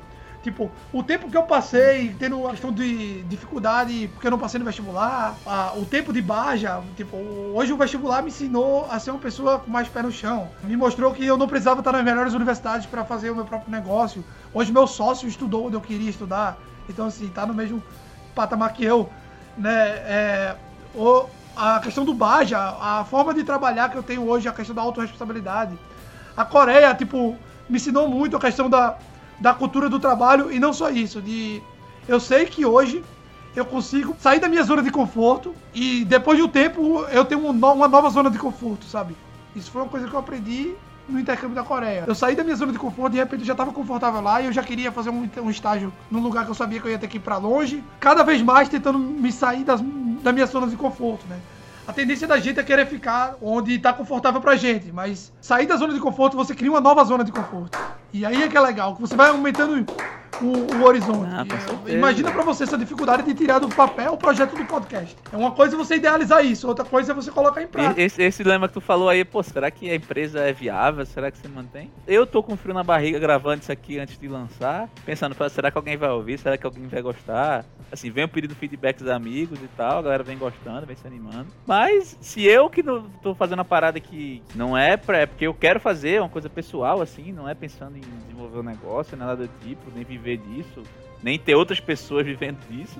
Se eu já tenho um friozinho na barriga disso, imagina o dilema na tua época, que iniciou Ah, há muito. eu Eu nem, acho que eu nem consigo. Eu fiquei sem dormir por um bom tempo. assim. Visualizar. Eu tenho, eu tenho muita sorte pela estrutura que eu tenho, né? é- é, De família. Porque tanto de poder ficar um tempo sem, sem rentabilizar. E eu tenho uma. A, a minha noiva também sempre foi 100%, assim. Não é, não é brincadeira, não. E eu imagino meus pais, porque meus pais ficavam, pô, esse menino passou seis anos aí sem férias, aí agora entrou nesse tal de baja, sem ganhar uns centavos, depois vai fazer intercâmbio, vai pra Coreia do Sul, aí volta. Agora que ele começava a trabalhar, esse menino inventa de fazer um negócio desse. Então, só dos meus pais não virem ter que falar pra mim, porque eles já sabiam que eu tava me cobrando. É, isso pra mim já é algo que valeu muito, porque você às vezes olha pros seus pais e sabe que eles estão pensando isso, mas que eles não vão falar e nem ousam falar, porque sabe que o melhor pra você é deixar você com a sua pressão mesmo, sabe? É, confio em você, né? Confio que você tá fazendo aquilo ali porque você acredita e. Tipo, porra, eu tô há quatro anos e meio de empresa e assim, foram dois, três anos sem tirar um, um centavo da empresa, colocando dinheiro e, e sem saber se vai dar certo, sem saber se o projeto é viável ou não é, você não sabe se o, o quão profissional você tá sendo. Então são, são muitas coisas. Você olha pro lado e tem uma pessoa que diz, confia em você, porra, parece coisa de autoajuda, né? Mas é fundamental, velho. É, é impressionante. E eu tive sorte dos meus sócios também serem dessa forma. Então, é, o Luiz também tem uma estrutura muito boa. Tiago é uma pessoa que é, é muito independente desde cedo. Então, o fato dele ser um autodidata, de ser muito inteligente, dele já ter conhecimento sobre o assunto, talvez dava mais tranquilidade pra ele. Mas, cara, é, é- foi desafiador e foi, eu acho que um passo muito importante na minha vida, né? É muito provável que eu vou seguir nessa área pra sempre. Eu falo isso, não sei como é que vai ser daqui a 10 anos, né? 10 anos atrás eu tava fazendo vestibular pro ITA, mas eu acredito realmente que é uma área que eu, que eu gosto muito e que quando eu tô no tempo livre eu tô estudando sobre isso. Não, isso, isso é que é massa, quando você faz uma, uma parada. Por mais que, assim, eu acho uma balela esse negócio de, ah, trabalho que você gosta, você nunca vai trabalhar. Vai Loucura, trabalhar. velho, loucura. Porque Eu, todo trabalho, por mais que você goste, tem, tem sua parte chata, tem uma parte que você não gosta de fazer. não, isso é. Tem a questão da obrigação, tem tudo. Mas assim, quando você se pega trabalhando com uma coisa que você gosta de estudar sobre, ou gosta de conversar sobre depois, você já é privilegiadíssimo, velho. Porque você trabalha com uma coisa que, sei lá, pode não ser sua paixão da sua vida. Você dizer, ah, Vinícius, o que é que você queria trabalhar? Sei lá, eu queria ser músico. Queria fazer outra parada, mas assim, mas eu gosto do que eu faço. Eu gosto do mundo corporativo, eu gosto de negócio, eu gosto de estar nesse meio. Eu, eu- eu brinco dizendo que assim, eu não faço o que eu gosto, porque, sei lá, queria, preferia ser jogador de futebol, ser, ser, ser pagodeiro, sei lá, tá ligado? Mas é, eu gosto muito do que eu faço, eu tenho tesão no que eu faço, eu acordo feliz, então. E só isso, só de você acordar pra trabalhar sem pensar, putz, vou ter que trabalhar, Jesus. Já a gente já tá muito privilegiado e muito felizardo na vida, porque seu trabalho tá integrado com a sua vida, com o que você curte fazer, é, pô, é sensacional. Não, você fez uma citação muito boa e eu concordo 100% com você. assim, esse negócio de trabalho que gosto nunca precisar trabalhar, pra mim, isso não existe. Até porque eu gosto muito do que eu faço, mas no final do mês eu tenho que colocar, eu tenho que ganhar dinheiro. Porque senão não faz sentido, eu não tô trabalhando. E eu, e eu acredito muito nesse sentido, eu acredito muito no capitalismo, que é o seguinte, se você não tá recebendo algo de valor, de duas uma, é porque você não tá conseguindo precificar corretamente a sua hora, o seu trabalho, ou de alguma forma talvez você nunca vai vir a ganhar dinheiro daquela forma. Aquilo realmente não tem valor. Só você não percebeu ainda. Então, eu sou muito assim. Se tem uma empresa ganhando e eu não tô, a culpa é minha. Eu não adianta ficar culpando o mercado. Óbvio que vai ter áreas que vão estar mais protegidas do que outra, regulamento falando. Mas, de maneira geral, é, é isso. Então, a única forma que eu tenho de conseguir trabalhar 100% com o que eu gosto, do jeito que eu quiser, é se eu não precisasse do dinheiro para trabalhar. Se eu tivesse minha independência financeira. No momento que eu atingir minha independência financeira, que eu tiver, por exemplo, que meus dividendos for muito maior do que meu custo de vida, talvez nesse momento eu vá trabalhar com o que eu realmente gosto e sem me preocupar com nada. Com nada mesmo. Se eu quiser passar um mês sem trabalhar, eu vou passar um mês sem trabalhar. Hoje eu tenho responsabilidades. Por exemplo, dentro da Múltiplos, eu não posso sair para um ano sabático. Porque se eu sair para um ano sabático, meu, eu tenho 220 pessoas que têm um patrimônio que, querendo ou não, eu tenho influência direta. Pra eu sair para um ano para sabático, eu tenho que passar dois anos organizando tudo e deixando todo mundo ciente disso. Hoje eu tenho 220 pessoas, tipo, que querendo ou não, vão estar observando. Eu vi o Henrique Breda mesmo falando, ele dizendo, cara, é, o cara perguntou, tá de casaco novo? Ele disse, cara, eu tô sem moral pra comprar casaco. Veja, veja a pressão que um cara desse se coloca, sabe? Porque o fundo dele tava, tava indo mal e ele tava sentindo mal até de gastar o dinheiro dele. É uma pressão muito grande. Então, assim, é, é complicado. Você realmente tem que aprender a lidar com as críticas. Não é um paraíso, não. Por outro lado, eu escolhi trabalhar com investimentos. Não foi é, uma coisa que apareceu na minha vida. Eu realmente eu disse, não, eu quero trabalhar com investimentos. Eu amo isso, eu amo conversar com pessoas e montar uma carteira de investimento para elas. Porque não existe a resposta certa. Às vezes eu tô discutindo contigo para fazer tua carteira e eu mudo tua carteira simplesmente no meio da conversa. Porque não existe certo e errado, existe apetite a risco. Tem receita de bolo pra, pra quase nada na vida, né? Talvez só pra fazer bolo. Vai, pra investimento então, velho. Não, até a receita de bolo você muda. Você bota mais leite, bota mais Você vai provando no meio do caminho ali, Exato. né? Então, assim, toda vez que eu vou fazer minha meus investimentos, eu revejo minha carteira. Em geral, eu não mudo, porque com o tempo ela vai, vai alinhando, mas eu tô sempre revendo. Meus clientes, os clientes da gente também dão muito, a gente se cobra muito pra toda vez que estiver conversando com o cliente, ter 100% da atenção dele. E lembrar que é o patrimônio dele ali. Então, É, deve ser um peso, assim, um peso, uma responsabilidade muito grande. Você tá lidando com a vida da o pessoa. fruto do- de uma vida de trabalho da pessoa ali, né, velho? É, é... É foda, velho. E, e- e assim, viu, Vinícius? Se o cara ganhou 10 mil no mês, ele não tá nem aí. Agora, se o- a ação dele caiu 2 mil, ele vai te ligar. Ah, verdade. É, é complicado. É, é tipo, o cara não olha o longo prazo, o cara olha só o- o- a queda. E, e ele quer que você adivinhe a queda, o momento da queda, o tempo inteiro. E investimento não Não, é às isso. vezes não é nem culpa do cara, assim, porque assim, o cara pode ter até a mentalidade já ajustada, entendeu? De ah, é longo prazo e tal. Racionalmente ele sabe disso, mas quando ele abre a conta da corretora ali, velho, e vê que ele perdeu dois mil reais no mês, aí emocional é outra parada, né, velho? Olha, a própria McDonald's, velho, a McDonald's já chegou a cair 80% da, da conta dela, do valor da conta. Uma empresa que até hoje existe, sabe? Que é muito o que tá no seu preço máximo da história. Ela já caiu 80%. Então, tu vai dizer pra mim que a McDonald's foi um mau investimento pra quem tava investindo nela? Não, não foi. Toda empresa, ela, a melhor que seja, ela vai ter a queda dela. Então, se você ficar olhando o preço, você vai endoidar. No mundo dos investimentos, é, investimento, é longo prazo, é olhar longo prazo. e acho que na vida, né, visão de longo prazo, pelo menos pra mim, sim, eu ainda tô desenvolvendo isso, né? Mas pra mim vem sendo uma lição de vida, de tudo, velho. Saúde, por exemplo, voltei a fazer exercício. Você foi comentar com os amigos que tem colocado tal meta de perder tantos quilos em tanto tempo, ele, pô, dá pra perder mais. Eu fiz, eu não quero perder mais, velho. Eu quero, eu quero emagrecer pra ter saúde, pra viver bem, conhecer meus netos. Não quero ficar fitness, entendeu?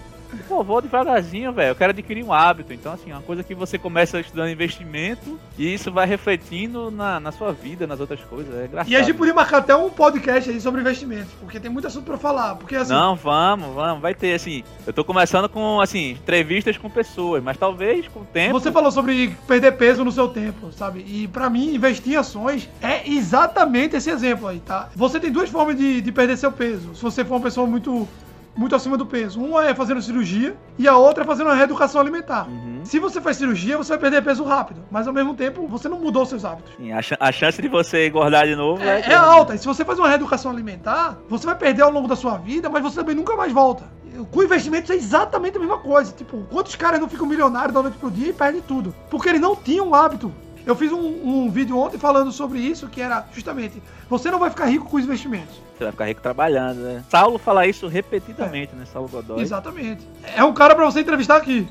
Pode, pode trazer. Vou deixar, eu vou deixar aqui.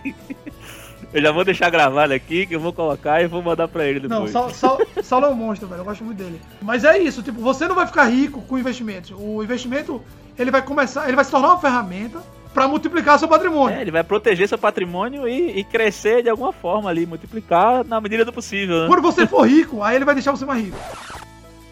Quando você for rico, aí ele vai deixar você mais rico. É, verdade. Quando- enquanto você tá começando a construir seu patrimônio, quanto rende em tua carteira é irrelevante, tá? Eu, se você pegar minha carteira lá no, no início da MU, eh, quando, quando eu comecei a investir, a rentabilidade da minha carteira era muito alta, porque eu botava tudo em renda variável. Mas o meu crescimento patrimonial, ele começou, ele foi muito maior esse ano. É. Inclusive contando com a queda de, de agora, de março, tá? Porque os juros compostos atuam sobre ele. Porque o bolo cresceu, né? Exato. Então, assim, não adianta tu querer começar a investir pensando na melhor rentabilidade possível. Tu tem que começar a investir. pô. Não, pois é. Eu tava falando isso pra um amigo meu um dia desse, velho. Começou, veio me perguntar umas coisas, eu fiz, ó, lê isso aqui, lê isso aqui. Basicão, velho. Pai rico, pai pobre. Que indiquei, sei lá, acho que os guias da Suno. Aí indiquei os Instagrams e um foi de, um deles foi o de vocês e tal. E aí, sei lá, no outro dia o cara, velho, coloquei tanto em tal ação, tanto em tal ação, tanta ação. De ontem pra hoje aumentou tanto. Eu falei, meu irmão, comprou, esquece. Não, não leu nada do que eu falei. Daqui, esquece. É, bronca. Deixa pra mês que vem tu aporta de novo. Aí quando tu for aportar, se tu quiser, tu dá uma olhada pra ver. Mas, meu irmão, não faz sentido nenhum, porque tu não tem controle Zero sobre nenhum isso. sobre o que vai variar de um dia pro outro. Então, meu irmão, esquece. Às vezes o cara fica vitolando de, ah, cresceu tantos por cento. Quando você vê esse tantos por cento, você for jogar em valor real ali, é nada, né? Não, exatamente. Investir, no início. investir é, é um processo muito semelhante a perder peso, ou a ficar forte, ou, enfim, qualquer projeto de longo prazo na sua vida. Tipo, o que você fez ontem vai contribuir para um hoje melhor. Mas o teu futuro vai depender do que tu vai fazer amanhã, e depois de amanhã, e depois de amanhã. É um hábito. Investir é hábito, meu amigo. Não tem pra onde.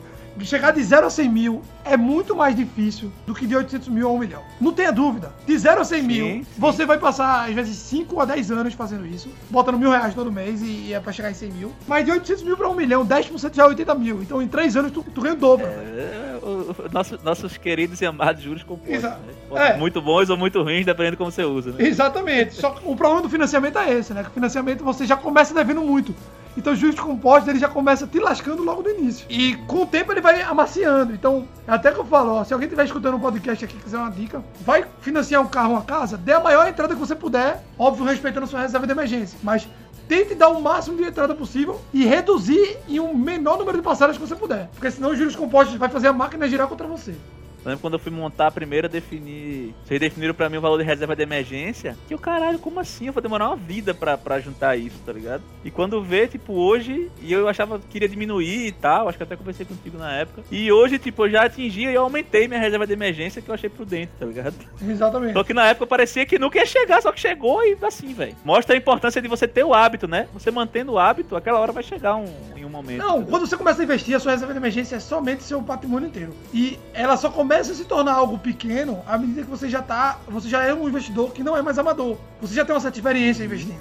O problema é que as pessoas só percebem isso quando já conseguiram. Então, a, parte, a, maior, difícil de- a maior dificuldade de um educador na área de investimentos é tentar mostrar isso para a pessoa que está começando. Porque se ela consegue entender isso, ela vai chegar lá. Mas se ela nunca passou por isso, ela vai querer ficar aumentando o patrimônio o tempo inteiro, vai querer estar multiplicando o patrimônio. Por isso que a gente tem que valorizar a experiência, né? Isso é uma coisa até que eu gosto muito do, do Saulo, sabe? O que eu acho mais fantástico no, no caso, no caso do Saulo é que ele fez pra ele e depois ensinou. Enquanto a grande maioria das pessoas vai fazendo enquanto constrói. Sim, quer, quer ensinar enquanto tá aprendendo. né? É, é, que é o meu caso, né? Assim, tipo, querendo ou não não. tem nada de errado Não nisso, tem, não né? tem. Mas, hoje, assim, hoje eu tenho muita experiência pelo fato que eu vivo disso. Então, apesar dos, quatro, dos cinco anos de múltiplos, mais um tempo que eu tava investindo antes, apesar disso, eu só estudo isso todo dia. Então, teoricamente, querendo ou não, é uma faculdade já, né? Sim, Pra uma pessoa que fez ao longo da vida, que errou bastante, que por muito tempo era amadora, se tornou profissional. E hoje olha pro cara e diz, olha, isso aqui é besteira, isso aqui não é, porque eu fiz, é um peso muito forte. é, você tem que dar um peso grande. Já tendo calçado esse sapato aí, né, velho? É Porque hoje eu chego pra uma pessoa com, que tá começando hoje, e se eu conversar com uma pessoa hoje e cinco anos atrás, quando a Múltiplos começou, eu consigo dizer coisas pra eles que é muito mais eficiente, que eu sei que é verdade. Que antes eu sabia pela teoria, hoje eu consigo olhar na prática e dizer, cara, isso é besteira.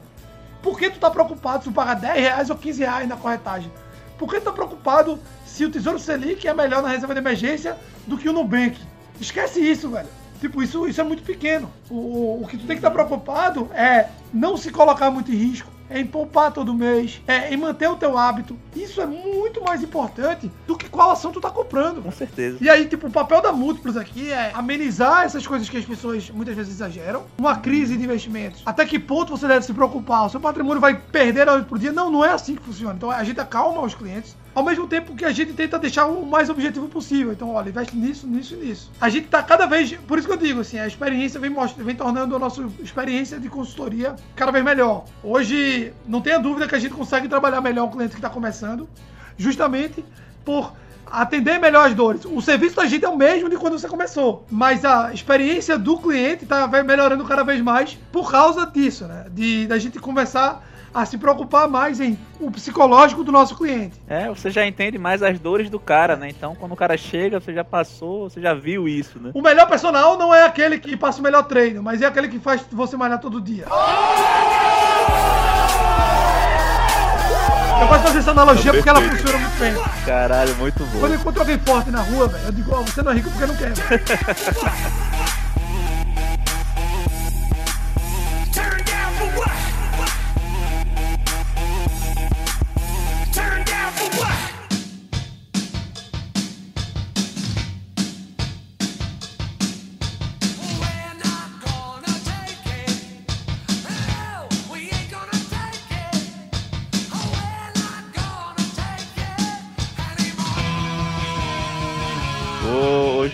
queria deixar sua indicação de um livro e de um filme ou, ou série. Legal, eu vou deixar um que eu tô relendo agora e, e um que eu gostei muito que foi acho que um dos primeiros livros que me despertou para investimentos. O livro que eu tô lendo agora é o Rápido e Devagar, de Daniel Kahneman. É o Rápido e Devagar, Sim, tá na minha lista. duas formas de pensar. Esse livro é sensacional, né? Ele ganhou o Nobel de Economia. Economia é compa- comportamental, né? Exatamente, economia comportamental. Então, assim, ele ganhou o Nobel na Economia de acordo com a publicação que ele fez, que foi a inspiração para esse livro. Então, o livro por si só ele já tem muito ensinamento. É finanças comportamentais, né? Na verdade. Mas, assim, um livro que eu gostei muito de ter começado a ler por ele foi O Jeito Peter Lynch de Investir. Na verdade, o título em inglês é One Up of, uh, on Wall Street, né? Mas é, no Brasil tá, tá traduzido pela editora Saraiva. Eu não sei nem se consegue mais, porque a editora faliu, né? Mas acho que digital você consegue. Que é O Jeito Peter Lynch de Investir. Esse livro é sensacional, escrito por um dos maiores gestores de fundos que já existiu. Assim. Sobre filme aí, cara, eu acho que uma série que eu gosto muito é Peaky Blinders. Acho que é uma das melhores séries que eu já. Pô, comecei a ver, não terminei, eu, eu sou muito preguiçoso com série. Cara. Série longa, principalmente, assim, que eu sei que tem mais de uma temporada e tal. Eu fico numa preguiça muito grande. Mas quando eu criar coragem de assistir uma série, ela tá. Acho que de drama ela é a primeira da lista. E comédia é The Office.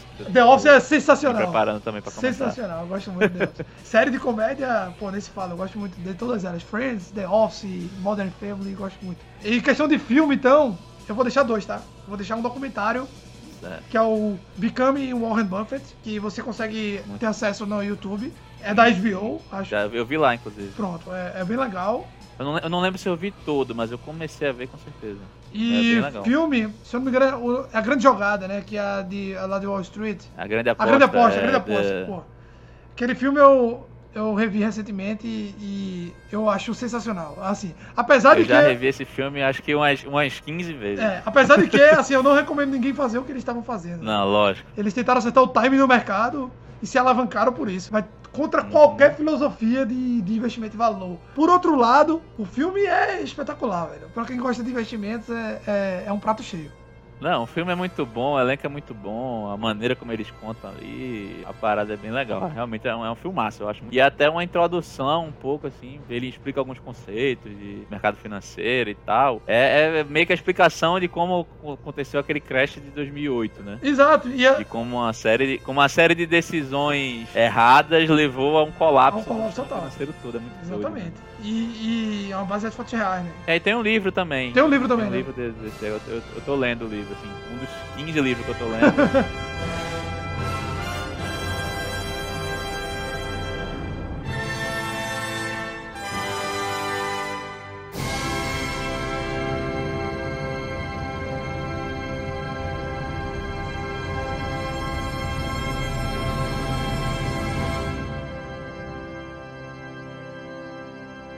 Uma vez eu encontrei um cara que era, era um empresário, né? De uma empresa até conhecida aqui no Nordeste, né? E ele falou o seguinte: se você tirar todo o meu patrimônio, me deixar nu no meio da rua, eu fico milionário de novo.